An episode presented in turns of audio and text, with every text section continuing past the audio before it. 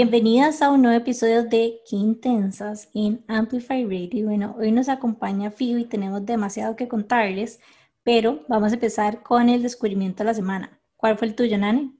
Bueno, mi descubrimiento de la semana, esta es la segunda vez que recomiendo un tipo de licor, así que no me juzguen, pero yo soy muy práctica y me gustan mucho los licores como en las rocas, porque yo no soy como de, como de durar mucho tiempo preparando el cóctel. A diferencia de Jime, que hace frothing de su leche en el café en las mañanas. Y que obviamente tengo mi kit para hacer cócteles. Pero bueno, cuando no tienen cerquita una amiga como Jime y son prácticas y minimalistas como yo, yo siempre estoy buscando licores que tomar en las rocas. Y recuerdo que hace unos meses les había recomendado Cas de Luz, que es un licor de Cas delicioso, que si no lo conocen tienen que ir a visitar nuestras, nuestros posts porque ahí están. Pero el que les quiero compartir ahora es un tipo de ron, marca Flor de Caña, que, esto por cierto no es pagado, em, que siempre me traía uno de nuestros muy buenos amigos de Jimmy míos, nicaragüenses, em, lo traía cuando venía a recibir clases. Entonces yo siempre le pedía dos, dos botellas, alguna cosa así, y las metía en el, el congelador. Entonces, imagínense, es como un licor blanco, un, ron blanco con sabor a coco, sabe como a Coppertone. Y es como, ¿se acuerdan de este licor que se llama Malibu? Pero es mucho más rico que el Malibu.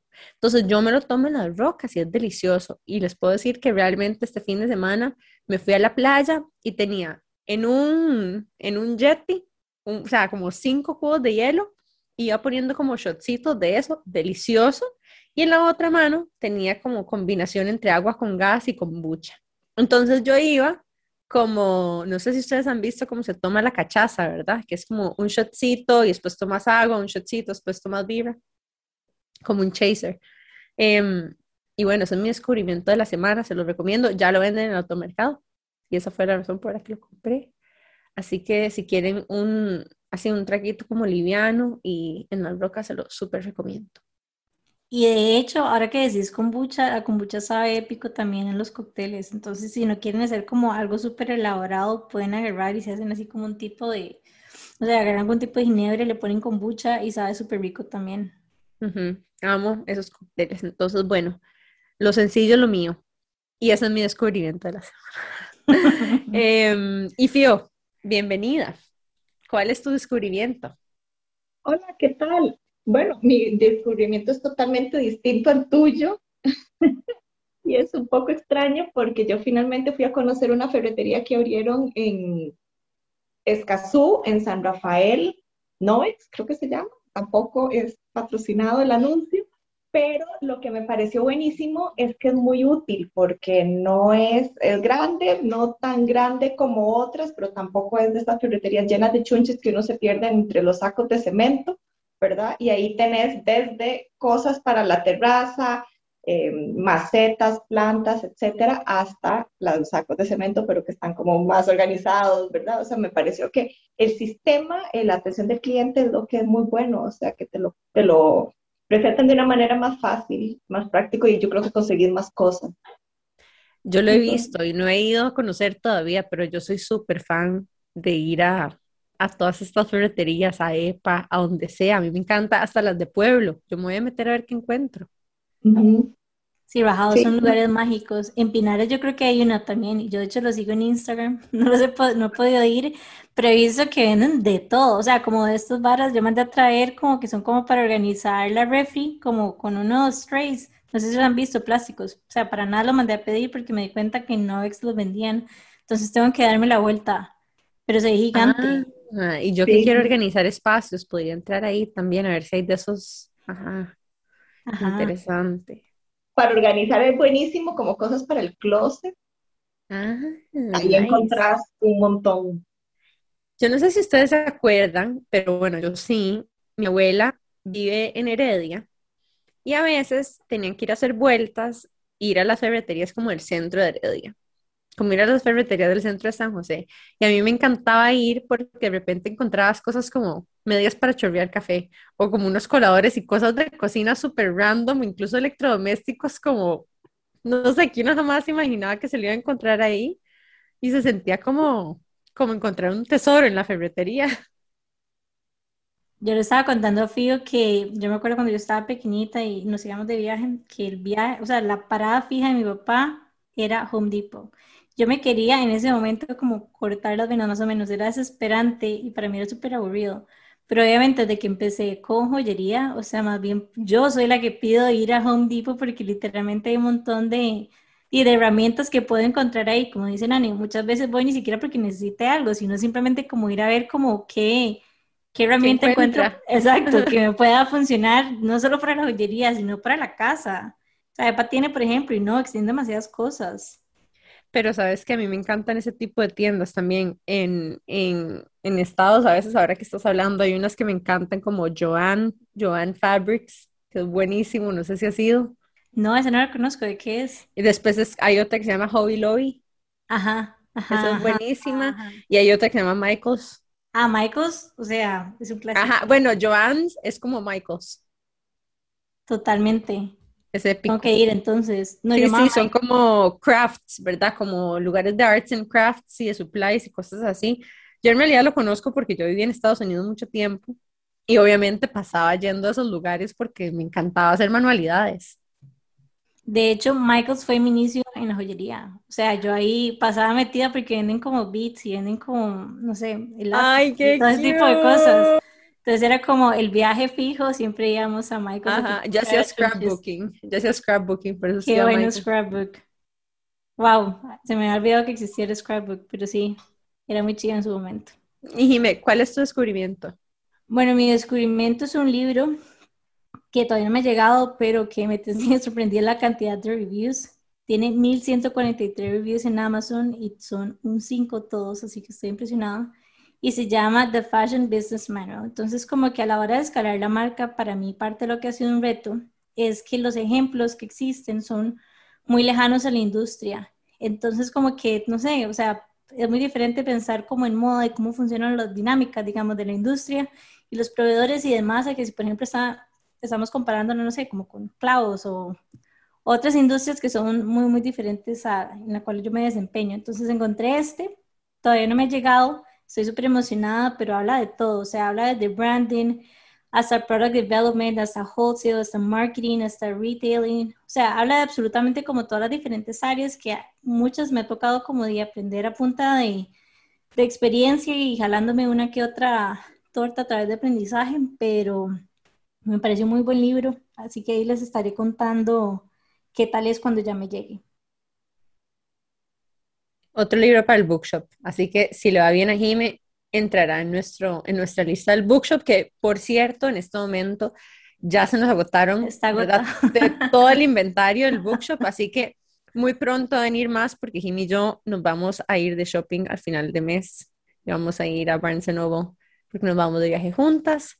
Em, pero antes de que nos vayamos de viaje, tenemos un evento súper lindo que también es parte de la razón por la que tenemos aquí a FIO con nosotras. Y es que justo antes del final del mes vamos a participar en la Semana del Diseño, tanto como Intensas como Jime con su marca personal.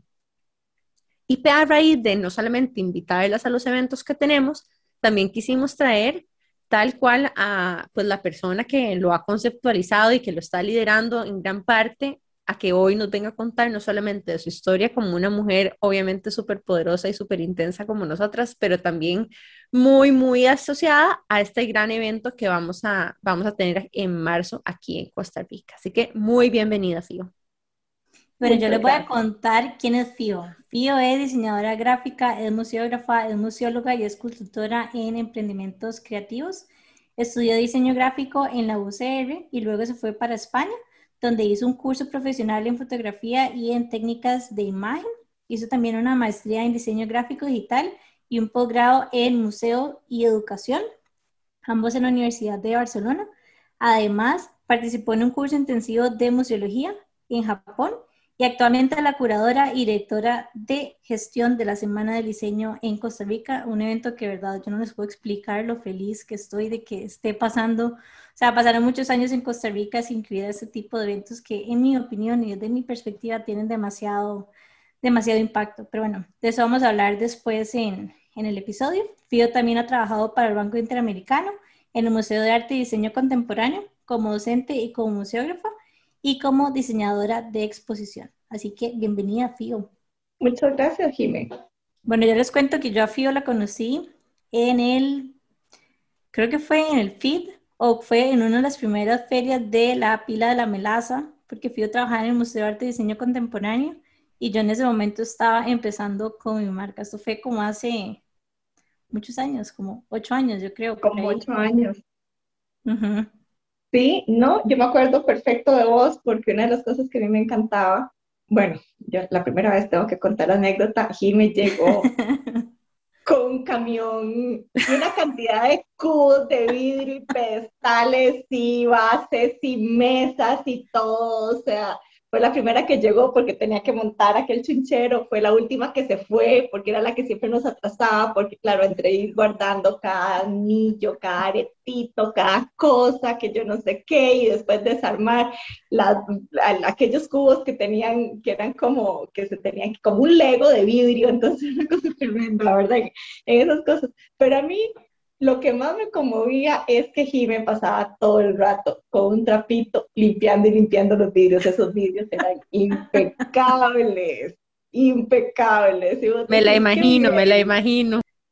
Sí, así es como tiene que ser. O sea, además, en esas ferias eran muy bonitas porque un poco la idea era que la gente se comenzara a conocer en el, en el sector y el museo, obviamente que queríamos abrir espacio para la comercialización, pero por eso nosotros les exigíamos que vinieran un par de reuniones antes para que todos se presentaran y poco a poco fuéramos aprendiendo todos, incluidos nosotros, ¿verdad? De cuál es la manera de llevar la mesa más fácil, cómo hago para que esto sea más rápido, más liviano, mira, aquel regala confites, yo no tengo tarjetas, eh, ¿verdad? ¿A dónde me conecto? Ay, mira, este lleva una lamparita. Entonces yo creo que como ese sentido de, de solidario, ¿verdad? Y que además muchos diseñadores crecieron así. Entonces uno cuando, cuando yo veo esa imagen de Jimena jalando los vidrios con el pañito y después te das cuenta a lo que ha llegado, decir, qué bien, o sea, porque no es solo el espacio, sino no es solo el espacio físico, sino el, esto, el, la convivencia. Es que el impacto que tiene, porque estoy como tan feliz de que vuelva, es que a veces como que sentimos que el diseño se siente como, obviamente uno tal vez no tanto que está metido en la industria, pero para mucha gente se siente como un lujo y como algo que, que tal vez no se siente como tan cercano, pero estos espacios como que nos permiten darnos cuenta de que en realidad mejor diseño significa mejor, una mejor vida también. Entonces es como realmente como incentivar y a mí me encantaba porque era como que ver a mis amigos que tal vez son de otras industrias y que nada que ver con, con el gremio, como que no se la podían perder. Y es que chiga, porque, o sea, de verdad, y no, yo, debo decir que no soy la única que llevaba millones de cajas y de cubos y era la primera en llegar y la última en irme porque me pasaba, pero es chidísimo porque todo montan como una mini tienda. O sea, no es como una feria como, como chill, o sea, para nada, todo el mundo como que simplemente no sé, o sea, se vuelve un toque loco y hace una exposición chivísima de su producto. Entonces, estoy demasiado feliz de que estos espacios estén regresando y que personas como vos estén detrás dirigiéndolo porque ya visto tu trabajo y tu trayectoria y me da como demasiada, demasiada confianza y seguridad de que, de que eso esté pasando. Sí, yo creo que ha sido muy, muy linda la experiencia y además el, sector ha crecido un montón aparte de eso y como vos decís, o sea, nosotros tuvimos una experiencia muy grande en Diseño 10 en el 2010, que fue en la aduana con 100 emprendimientos, pero iban en estas cosas que son estos stands que son como con paredes móviles, ¿verdad? Entonces, ahí no había nada de creatividad, ¿verdad? El proyecto fue súper lindo, súper ambicioso y yo creo que ha sido muy importante, pero de ahí el otro año yo, yo decía al museo, no podemos repetir esto, o sea, tiene que ver como, ¿verdad? Que, que, cada espacio tenga la identidad de cada diseñador. Ahí fue donde comenzamos, yo me acuerdo que hasta redactamos un mini manual, ¿verdad? Que no, que no queríamos... No manteles. Que, no fuera una mesa plástica con un mantel negro y ya, no, no, o sea, que realmente se evidenciara. Y la primera vez nos salió bien, pero bueno, fue como vos decís, fue aquella cosa tan aparatosa, porque era y ya en los últimos años llegó el punto que, bueno, ahora para la feria de Pitaya, el montaje es de cuatro horas. Entonces, que eso además está muy bien porque es aprender a optimizar tus recursos y el tiempo. Bueno, y para que nos cuenten un poco más acerca de Pitaya y Semana del Diseño y estar súper in con todo lo que está pasando en la industria, vamos a hacer un break comercial y ya casi volvemos con más de Fiorella Resenterra, Semana del Diseño y Pitaya en Games Sensas Podcast. Ya casi nos vemos. Estamos de vuelta con más de Qué Intensas aquí por Amplify Radio y hoy tenemos a Fiorella Resenterra que aparte de ser diseñadora y museógrafa, es la persona que está liderando y curando un evento lindísimo que tenemos del 24 al 27 de marzo aquí en San José, Costa Rica. Fío, contanos un poco más de este proyecto tan lindo. Sí, estamos muy ilusionados. Eh, nos decidimos finalmente a organizar la Semana del Diseño. Todo, yo creo que eso es importante porque todo empezó con un día que nos vimos Alfredo Enciso y yo, que es uno de mis socios, y Alfred me decía, es que eh, pues necesitamos que buscarnos una excusa para volver a hablar de diseño, para volverse a celebrar el diseño y a celebrarnos. Y, ¿verdad? Esto, estoy hablando plena pandemia, 2020, como el segundo semestre. Y yo decía, bueno, sí, sí, sí, estoy de acuerdo, pero, ¿verdad? Y en eso comenzamos, seguimos, empezamos con un plan chiquitito que era un concurso. Yo soy un poco arisca a los concursos, ¿verdad? Porque dependiendo del formato en este país siento que no funciona muy bien, entonces ya, ya tiene varias experiencias y yo le decía, bueno, puse un poco las condiciones y al final resolvimos que mejor el concurso sí es una excusa, ¿verdad? Y con eso podemos eh, revisar qué es lo que ha pasado, la producción, convocar a un concurso que revisara la producción de los últimos cinco años. El último, los últimos años no era factible, traemos eh, jurado de afuera, entonces está muy bien porque tenemos esa mirada externa que de repente nos ayuda a entender algunas líneas narrativas que nosotros mismos no hemos visto, ¿verdad? Ese feedback es súper importante sin tener la presión de que es un premio de no sé cuántos millones y eso, sino que simplemente al final el gran premio es que vamos con todo ese proyecto a hacer una exposición en el Museo de Arte y Diseño Contemporáneo. El título me parece que es buenísimo porque es sin pena con gloria y yo creo que a fin de cuentas es una cosa que resume muy bien lo que debería ser el diseño, o sea, o, la creatividad. No deberías de tener pena por, por enseñar tu trabajo, ¿verdad? Y por hacer cosas o experimentar cosas y por supuesto, ya solo eso te trae la gloria, ¿verdad? Entonces tiene como un guiño a no tomarse las cosas tan en serio, pero eh, también a, sí, esto que no nos tomamos en serio sí es muy serio y además nos lo celebramos entre nosotros. Y eh, la premisa siempre ha sido eh, cómo hacemos para hacer, crear comunidad, ¿verdad? Llevamos dos años sin vernos, el último fit fue en el 2017, entonces, eh, una cosa que tiene muy bonita para mí el sector diseño es que los diseñadores les encanta estar entre diseñadores, ¿verdad? Yo soy diseñadora y mis amigos, la, mayor, la gran mayoría son diseñadores. De repente tengo amigos con esas profesiones extrañas como abogados y, y médicos, pero realmente uno trabaja entre diseñadores y sale con diseñadores. Y eso no pasa en todas las profesiones, ¿verdad? Y hay una competencia, pero es una competencia muy rica. Eh, yo creo que es una profesión que te ayuda mucho a tener encadenamientos porque es muy importante.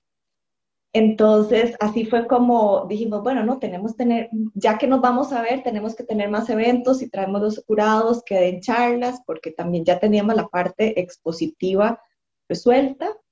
Eh, la parte formativa también era muy importante, que ya que viene alguien, pues comenzar a escuchar visiones de otros lados y eh, Pitaya fue, es parte de la, del, del, eje comercial que nos parece que también es importante, que no tiene por qué satanizarse, o sea, esto tiene que ser un círculo que, que funcione, o sea, como una maquinaria súper bien aceitada, ¿verdad? Esas tres partes tienen que funcionar súper, súper bien y tener un ecosistema que eh, sigamos siempre en contacto para eh, pasarnos información. O sea, yo creo que ese intercambio es súper bien. Y amo lo que entonces, estás diciendo. Sorry que te interrumpí toda, no, pero es que amo lo que estás diciendo y es que es demasiado importante. Como que a veces es que, no sé si, si vos lo percibís así también, pero a veces como que siento que, que hay como ciertos juicios de que si sos muy comercial es porque no sos lo suficiente artista Y eso para mí me hace como un cortocircuito, porque para mí es como todo lo opuesto. O sea, más bien, si vos no sos comercial y no generas ingresos a partir de tu talento y tu creatividad, no vas a terminar llegándole y no vas a tener el potencial y el reach que podrías tener. Y no solo eso, sino que no solo, o sea, no vas a poder vivir de hacer básicamente lo que amas y que disfrutas. Entonces es algo que es como el diseño, para mí es como un mito. El diseño no es solo como las pinturas divinas y espectaculares que están en los museos, que sí, son lindísimas, ir a verlas, observarlas, eh, aprender sobre las técnicas, sobre las diferentes épocas, digamos, de la historia y demás, pero al final de cuentas, el diseño debería ser como algo que está en nuestro día a día. Y de hecho, en base a esto, quería preguntarte, ¿cuánto diste cuenta vos, digamos, que, que el diseño era tan, tan importante? Sí, no, yo creo que no es algo que debería, es algo que está en nuestro día a día y, y, y yo creo que no nos demos cuenta. O sea, mi cruzada personal es lo que vos decías antes, o sea, cómo hacemos para que el diseño no sea entendido como lujo. Y además, aún así, el, el concepto lujo también está muy mal entendido, pero yo sí tengo una anécdota muy bonita. Yo siempre quise estudiar diseño, o sea, yo lo tuve muy claro desde la escuela. Bueno, antes quería ser chofer de ambulancia, pero cuando uno etapa, pasa esa etapa, ¿verdad? De profesiones como astronauta y algo así, yo quería chofer de ambulancia para brincarme los altos. Eh, una vez mi... Me encanta el por qué. Supongo, yo de eso no me acuerdo también. Pero bueno, mi papá y, y todos mis tíos eh, toda la vida he trabajado en construcción y mi papá lo que hacía era, los, todos los sábados, él me llevaba a pasear, pero el paseo era ir a ver construcciones, ¿verdad? Sobre todo mi tío que estaba en unos proyectos muy grandes en San José Centro. Y en esa época eh, estaban construyendo los museos del Banco Central, que era la gran eh, proyecto arquitectónico del centro de la ciudad. Y claro, estaban excavando un sótano y, mi, tío estaba construyendo este edificio grande a los 200 metros, entonces yo me acuerdo perfectamente, mami me, vestía con este vestidito blanco, almidonado, sandalias, medias blancas, por supuesto, peinaba la chiquita y tal, y papi llegaba y la metía en el terrero de una construcción, pero bueno, ya mami por dicho estaba acostumbrada y eso era siempre. Y eh, cuando abrieron la plaza, obviamente fuimos un sábado, ¿verdad? Estaba la plaza para conocer la plaza y la entrada del museo y tal. Y no sé si se ha fijado que afuera, afuera están estos ductos de aire acondicionado, que son cuatro. Son tres grises, bueno, color eh, aluminio, y uno amarillo, huevo. Y yo le pregunté a papi, qué raro, que porque uno, además no era el primero ni el último, es como uno en intermedio ahí. Yo le dije a papi, pero qué raro, porque uno es amarillo y el resto no. Y mi papá se volvió y dijo, eso es diseño. Y yo ese día entendí. Yo dije, no, yo quiero hacer eso, o sea. Y el tubo sigue siendo amarillo. Además, paradójicamente, el amarillo es el color que a mí menos me gusta. Pero por esa anécdota yo le tengo un, un gran cariño y desde entonces sí, o sea, eso es lo que siempre quise hacer. Mm, qué lindo. Em, hay algo como que, con lo que conecto que estás diciendo y es las cosas que a veces uno más lo maravillan y lo confunden son las que uno a veces lo jalan a descubrir más cosas, ¿verdad? Y, y recuerdo que yo también creciendo, yo tengo dos abuelos médicos y, y, a mí siempre me intrigaba demasiado cuando ellos llegaban con los estetoscopios y, ¿verdad? Las cosas que a veces uno menos entiende terminan siendo las cosas por las que uno más se fascina y quiere continuar aprendiendo. Incluso cuando, bueno, yo estudié neurociencias y no sé si tal vez las que otras que han estudiado psicología o algo similar es porque también tenía una sed muy importante de entenderme a mí misma y mi comportamiento y mi cerebro y mi forma de pensar. No sé si alguien más conecta con esto, pero definitivamente me recuerda a esta, a esta frase de, de Joseph Campbell que dice como, ¿verdad? Eh, eh, ese lugar al que, al que temes entrar o, al lugar que más te intriga y como que más ansiedad te genera de alguna forma, es el lugar a donde está el tesoro. Entonces, no sé si alguien nos está escuchando y tal vez necesitaba escuchar eso, si hay algo que en este momento, ¿verdad? Los está confundiendo, los está, ¿verdad? Eh, mandando en un, en un rollo ahí que no entienden. A veces hay que escarbar ahí un poquitito y ahí es donde uno encuentra muchas veces la respuesta. Y fun fact, quiero estudiar psicología. No sé, fijo, ya lo he dicho acá, pero me parece demasiado chido hecho que decís. Es como, y ni siquiera es como para dar, o sea, no es para dar consultoría, no es para nada, es simplemente como para entenderme. Inclusive yo siento que el comportamiento humano es como algo que siempre me ha llamado la atención y que inclusive con mercadeo está como muy relacionado y si uno no darse cuenta, al final el mercadeo es como entender qué conecta con gente, qué les gusta, qué no les gusta y es como un poco como ese, ese juego y creo como que psicología termina de, de ¿cómo se llama? Como de amarrar. Pero bueno, fun fact.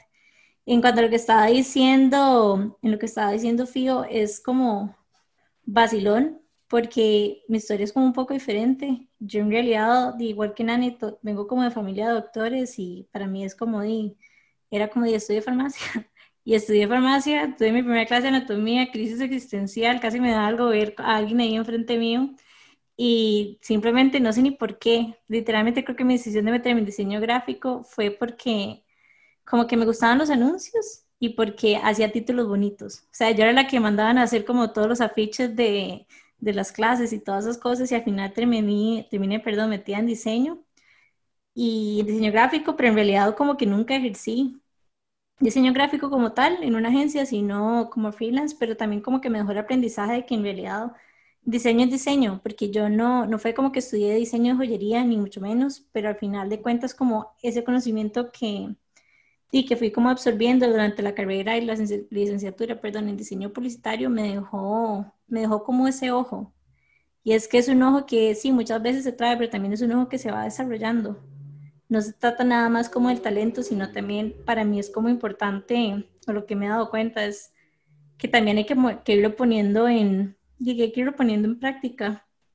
Jime, y mm, contanos un poco también de, tu camino en, el mundo del diseño en Costa Rica, porque sé que, o sea, como que has pasado por muchas etapas, ¿verdad? También, y me gustaría conocer un poco más porque hay días en que la escucho como súper contenta y otros días en que la escucho peleándose con el mundo. Yo me siento como una misfit, debo decir esto. Como que ese dilema que muchos diseñadores enfrentan de, de como de su calidad de producto y de arte, en comparándolo, digamos, con su gestión comercial, para mí como que nunca existió. Para mí siempre fue demasiado obvio que las cosas que yo hacía tenía que ver como, y cómo convertirlas en plata para poder seguir dándole a lo que yo disfrutaba. Pero sí debo decir que, que entro como en esos dilemas. O sea, desde mi perspectiva siempre ha sido, no sé, es como que soy como un poco, no sé si dura conmigo misma, pero también como esa mentalidad como de business, es como, ok, ¿qué estoy haciendo? ¿Y qué puedo ajustar? O sea, como cuál es el producto, porque al final de cuentas sí es diseño y sí es arte, pero al final de cuentas también hay toda una parte de business detrás que tenemos que empezar a ponerle atención. Y los diseñadores que están escuchando esto y los que no son diseñadores y los emprendedores, es como que analice, analice su performance en las ferias. Entonces, en las ferias vos vas por dos motivos principales. Uno, porque te da flujo de caja por las ventas que generas en ese momento. Y dos, porque te da posicionamiento de marca y la gente te empieza a conocer. Entonces, es súper importante, bueno, y un tercero que voy a agregar es también el feedback que te da ir a una feria. O sea, no siempre se tiene como esa posibilidad de tener un cliente, el, perdón, el cliente enfrente tuyo diciéndote, ok, este es el que más me gusta. Este, o no sé, que tal vez hizo un diseño nuevo y nadie le puso atención. Entonces, como que creo que estos son como para mí los tres elementos más, y más importantes, como empezar a darnos cuenta, digamos, de qué funciona, qué no funciona, empezar a ajustar y sí, ya me fui, me fui un poco de, de right con la parte de business, pero no sé, es algo como que siempre he sentido, como que a veces creo que no me, no sé, me he sentido tal vez un poco juzgada porque sí, me gustan los negocios y me gusta como, no sé cómo decirlo.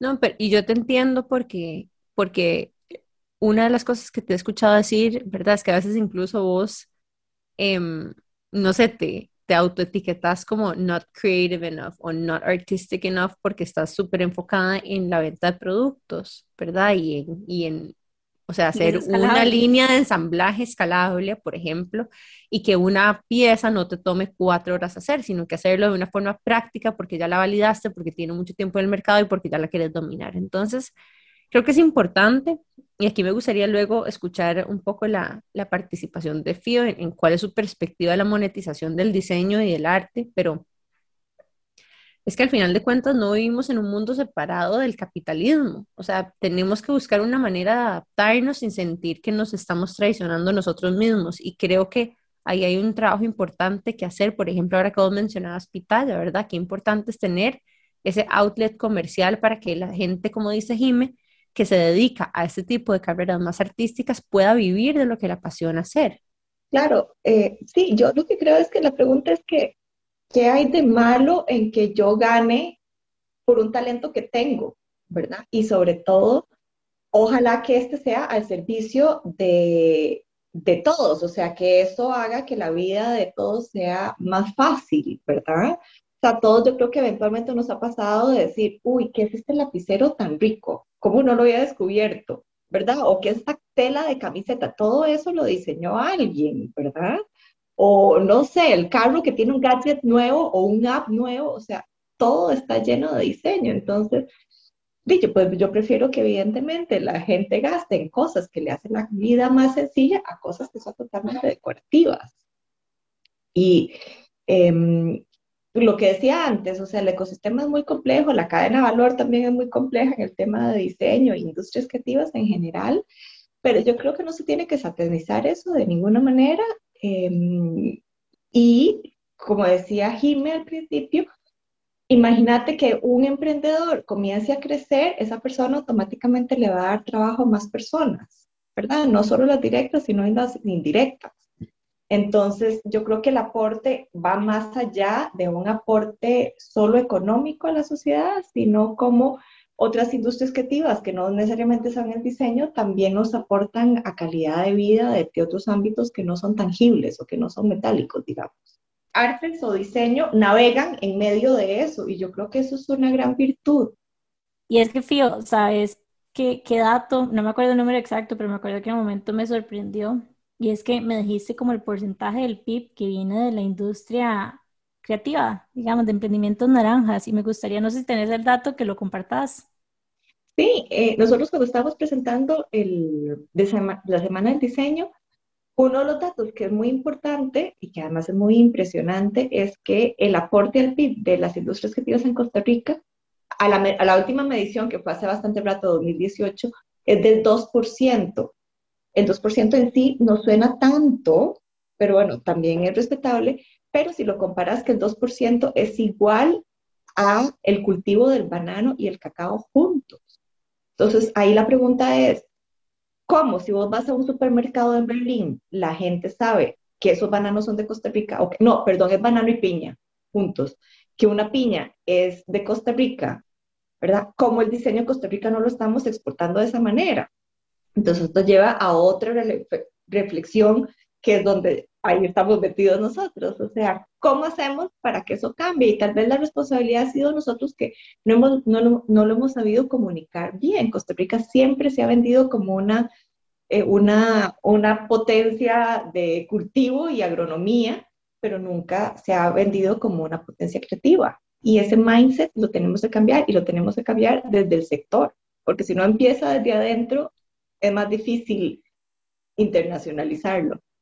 Y creo que es como hay como todo un trabajo de, de, educación también que hay que hacer. Yo me acuerdo cuando yo inicié que tal vez la gente no valoraba tanto como el diseño y las piezas hechas a mano, pero que definitivamente todo ha cambiado y que cada vez ven más el valor en, en ese tipo de, de productos. Entonces sí, yo estoy, o sea, yo verdaderamente estoy como orgullosa del progreso que ha tenido Costa Rica en diseño y en cultura y hace unos años fui a una feria que, que era en, en, New York, de hecho, y yo veía los diseños y todo era como handmade y así, y yo veía los diseños y veía las cosas y yo decía como, no estamos tan lejos. O sea, de verdad que, de verdad que no. De hecho, sumándole a eso, creo que en los últimos años, hace poco le hice un, le hice un podcast así de yo, a donde como que visibilizábamos cuál era la forma en la que la inversión extranjera está entrando al país. Hay muchísima inversión extranjera que lo que viene es a captar talento humano, servicios específicamente. Y podemos hablar como de una amplia gama de, de, servicios, muchos son obviamente de manufactura de dispositivos médicos, entonces hay muchos ingenieros, muchos microbiólogos que están teniendo trabajo, esa es como la industria en la que yo me especializo, entonces conozco muchas cifras de eso. También hay muchos ingenieros en temas mecánicos como aeronáutica, hay un clúster importante en aeronáutica, pero también hay un, hay un clúster muy grande en tecnología. Y, el, y hay un elemento en tecnología muy importante en el diseño, no solamente de productos a nivel de dispositivos médicos, incluso hay un diseño involucrado, pero también a la hora de pensar en interfaces digitales. Entonces, con esta gran venida de empresas de tecnología al país, yo les juro, yo, de hecho, me hicieron esa pregunta hace poco, como que en qué es lo que yo realmente trabajo en la mañana. Bueno, yo dirijo una empresa de tecnología que hace soluciones de salud digital. Entonces, diseñamos apps para salud. Y em, tenemos un equipo de UXers y UIers muy grande. Y ustedes no saben lo difícil que es. O sea, en este momento tenemos tanto chicas como chicos y a mí, o sea, me las están robando todo el tiempo a las empresas de tech. O sea, para mí retener el talento es un enorme esfuerzo porque o sea, las diseñadoras no solamente me diseñan experiencias, me diseñan servicios, sino que me diseñan las interfaces físicas, ¿verdad? Me ayudan a vender los proyectos, me hacen el website, me ayudan con las presentaciones, me hacen los talleres, ¿verdad? De, de, buyer personas, hasta entender features, me, o sea, me ayudan a visualizar nuevas cosas, me hacen flowcharts. Entonces, de repente, yo me he dado cuenta que de la misma forma en que tengo una dependencia muy alta de los programadores, también tengo una dependencia altísima de los diseñadores. Y ahorita, bueno, tengo, gracias a Dios, eh, la oportunidad de trabajar por una empresa que tiene el departamento más grande de UX y de UI en Centroamérica, pero, o sea, yo ya generé un nivel de apego a que todo se me haga bonito y que tenga talleres para todo, ¿verdad? Y que tengo un flujo de usuarios súper bien diseñado y que el botón, entonces me he hecho muy quisquillosa pero, pero esa es una de las formas en las cuales, por ejemplo, si vos querés redirigir, no sé, querés eh, posicionarte en una industria súper competitiva, el diseño de interfaces haciendo UI es una forma muy, muy interesante en la que hoy en día te puedes posicionar, no sé. Eh, y, y, está un brinquito de distancia para los diseñadores publicitarios, realmente. O sea, de pasar de un diseño publicitario, un diseño de un producto físico, a pasar a un producto digital, o sea, lo puedes hacer con cursos y certificaciones, no, necesariamente tenés que hacer toda una carrera, así que si les interesa, creo que por ahí también les dejo ese dato si hay diseñadores escuchándonos. Yo creo que también yo iría más allá, o sea, yo no lo dejaría solo en, en sectores que están medio cerca, igual en sectores que uno cree que son totalmente antagónicos, como sector México, algo así. Justamente ayer leí un artículo muy interesante que entrevistaban a Hans Ulrich Orbitz, que es un curador de arte contemporáneo de White Cube en Londres, y él decía que cada empresa debería tener un diseñador. Y no necesariamente un diseñador para que diseñe, o sea, un diseñador para que me haga las tarjetas o la cosa, sino una mente creativa adentro del sector. O sea, en resumen, el, artículo se lo puede resumir en ponga un diseñador en su vida. Yo, creo que eso, yo creo que eso puede detonar muy buenas ideas en un equipo transdisciplinar. ¿Verdad? Tener a alguien que constantemente está inventando cosas, eso es muy importante. totalmente, y que optimice de forma también visual las cosas. De hecho, yo decía lo mismo con los científicos. En este momento hay demasiados científicos que no tienen buenas oportunidades de trabajo y lo mejor que usted puede hacer es tener un científico en su equipo, porque es súper versátil, es creativo, resuelve las cosas, sabe experimentar, sabe analizar datos, sabe pensar fuera de la, de la caja, sabe trabajar de forma interdisciplinaria, obviamente yo lo digo con mi sesgo de yo ser científica, pero yo traigo mucho de eso a los espacios en los que, en los que trabajo. O sea, muy rápidamente la, gente cuando trabaja conmigo sabe que, ah, bueno, esto es como estructurada y lógica y, y procesos, y, ¿verdad? Em, pero también es muy lindo, así que me encanta ese aporte que acabas de hacer, Fío. Em, nos vamos a ir a un breve corte comercial nuevamente y ya muy pronto volvemos con más de Fiorella Resentero aquí por Qué Intensos en Amplify Radio. Qué intensidad. Estamos de regreso con más de Qué Intensas en Amplify Radio. Bueno, hoy estamos hablando con Fio Resentera de todo lo que tiene que ver con la Semana del Diseño, con Pitaya, una feria chivísima que va a haber en la Casa del Cuño. Y como les contamos al inicio del episodio, Fío es una intensa que ha estudiado muchísimas cosas y dentro de esas es diseñadora gráfica, museógrafa, museóloga. Y quería preguntarte, Fío, ¿cómo ha sido como navegar estos espacios que desde mi, desde mi percepción se pueden sentir como un poco inestables y poco tradicionales? Porque no, o sea, no hay tantos museos y para hay que tener como cierto nombre para empezar a trabajar en estos espacios, cómo vas como abriendo ese camino y cómo, o sea, qué experiencia, digamos, recordás de, de tu trayectoria? Mira, es, es muy complicado y a la vez es muy sencillo. Yo me acuerdo que hablando de diseño en un feed, ahora no me acuerdo quién fue el invitado, pero creo que fue el primer feed, dijo una frase que a mí siempre se me quedó pegada, que era como entre la, la única distancia que hay entre vos y un sueño o una meta que cumplís es mucho trabajo. Y yo creo que es cierto. Em, y sí, o sea, cuando yo empecé a estudiar diseño, porque me, o sea, cuando decidí en el cole, uno obviamente ni tenía ni idea de qué materias dan ni qué carreras había en Costa Rica. Y cuando entré y comencé a revisar en esa época, no voy a decir qué año, eh, solo había diseño gráfico, ¿verdad? Entonces yo dije, dale, eso dice diseño, ¿verdad?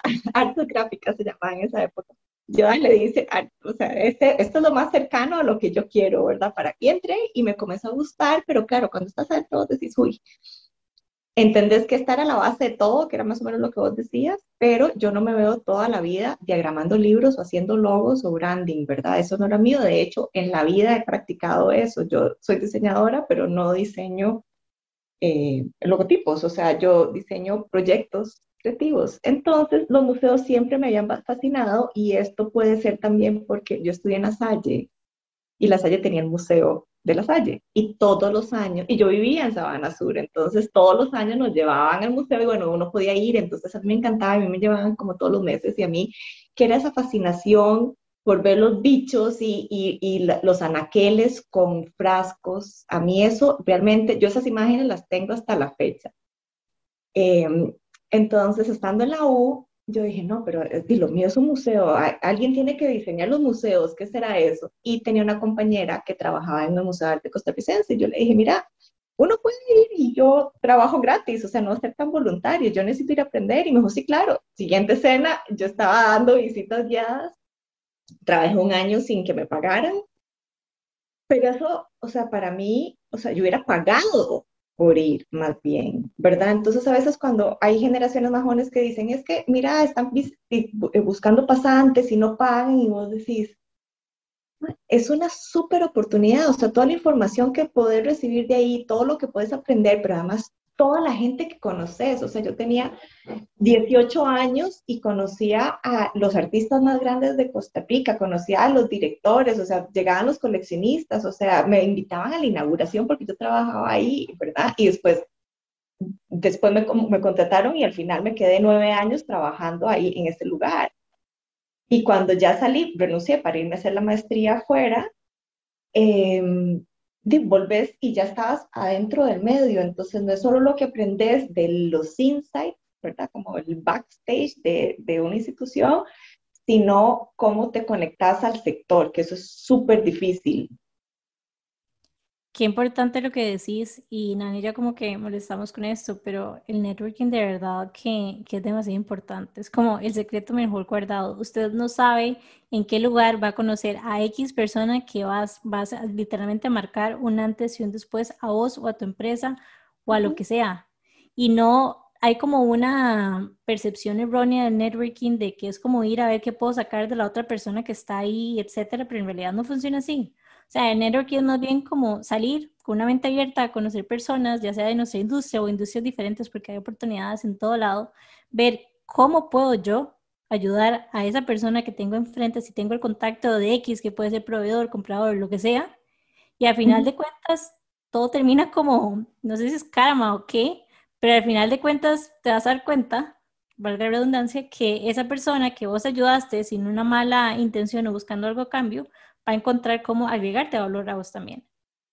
Una forma, es una forma de pay it forward también y a nosotros nos encanta esto porque nosotras encadenamos a muchas personas en realidad a través no solamente de estas plataformas de podcast, pero de repente ya yo tengo ideas como, ay, ya sé a quién le voy a decir que tiene que conocer, que le encantaría hablar, ¿verdad? Porque ya Creo que nos pasamos, ¿verdad? Como que incluso, o sea, tal vez yo no lo veo exactamente, ¿verdad? La forma exacta en la que van a colaborar, pero yo sé que los intereses de estas personas están en común y en un mundo a donde cada vez, no sé, las, las conexiones humanas son tan escasas, encontrar alguien con el que uno tiene ese nivel de afinidad es muy valioso.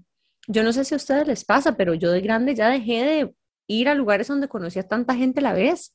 En la universidad yo conocí un montón de gente y en la escuela obviamente también y todas las actividades y en las fiestas de los colegios o cuando, no sé, iba a barra libre o fiestas grandes, pero conforme uno va haciéndose mayor, ya las actividades no son tan grandes y tan masivas, son un poquito más íntimas y tu círculo de amigos se va haciendo un poco más selectivo y más pequeño. Entonces, de repente, ¿verdad? Esta idea como los grados de separación, ¿verdad? Que vos sos redes de redes. Tus redes se van haciendo un poco más chiquitas y, y hay que hacer un esfuerzo consciente por diversificar y conocer gente nueva. Y no hay nada más lindo también abrirse estos espacios donde uno ya sabe que hay gente que tiene cosas en común con uno, como decías vos, o sea, los diseñadores terminan saliendo mucho con diseñadores, pero ¿qué pasaría si los diseñadores y los científicos empiezan a hangoutear y ir a, ¿verdad? a fiestas juntos?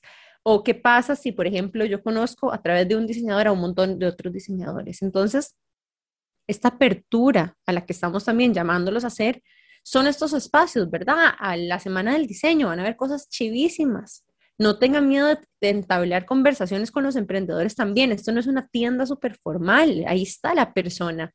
Si te gusta algo, dale feedback. Si tenés ideas de alguien que le puede gustar, da, o sea, contáselo.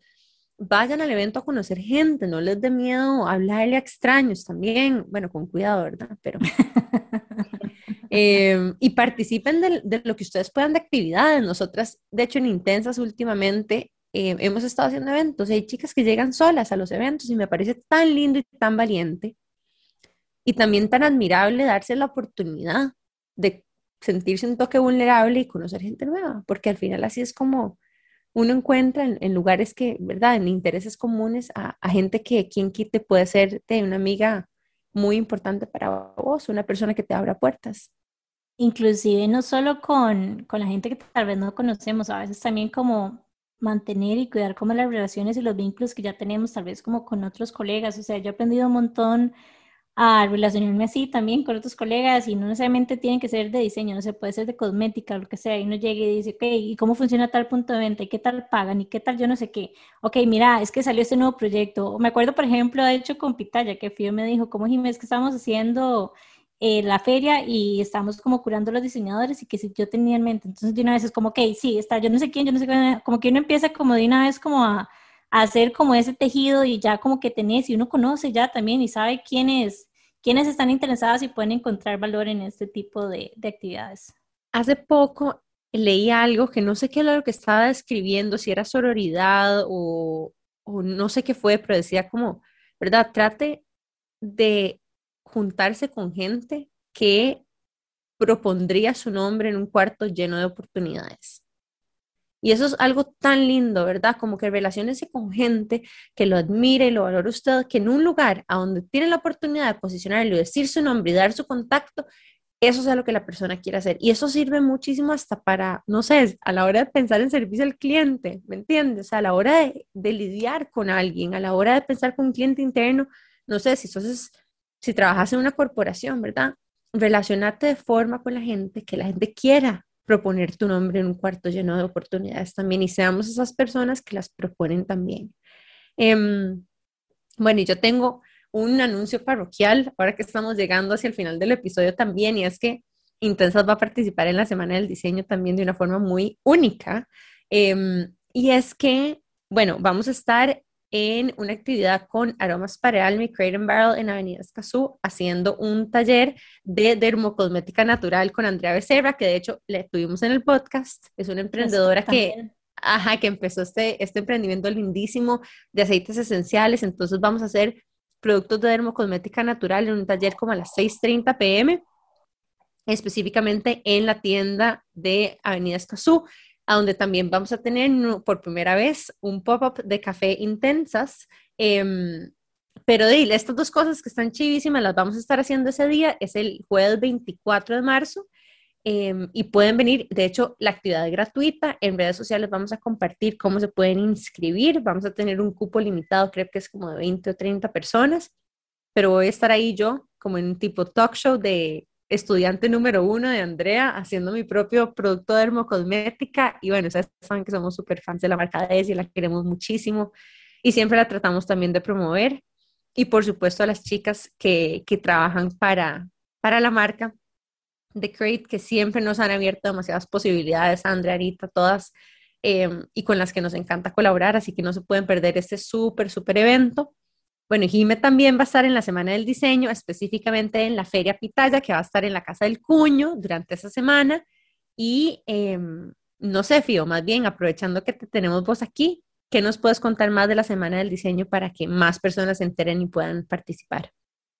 Sí, justo ahora que estabas mencionando lo del evento que tienen en Crate and Barrel, em, aparte de, la exposición de la Feria de Pitaya y de las charlas que van a hacer en el Cine Magali el sábado 26, tenemos, otros dos eventos que nos parecen muy interesantes. Uno que se llama eh, Circuito Creativo, que es justamente un circuito donde hicimos una gran agenda de todos esos emprendimientos independientes que tienen que ver con diseño. Están muchos en el centro que irradian un poco también Escalante, pero bueno, llegan hasta Curridabat y bueno, como vos decís, hasta Escazú.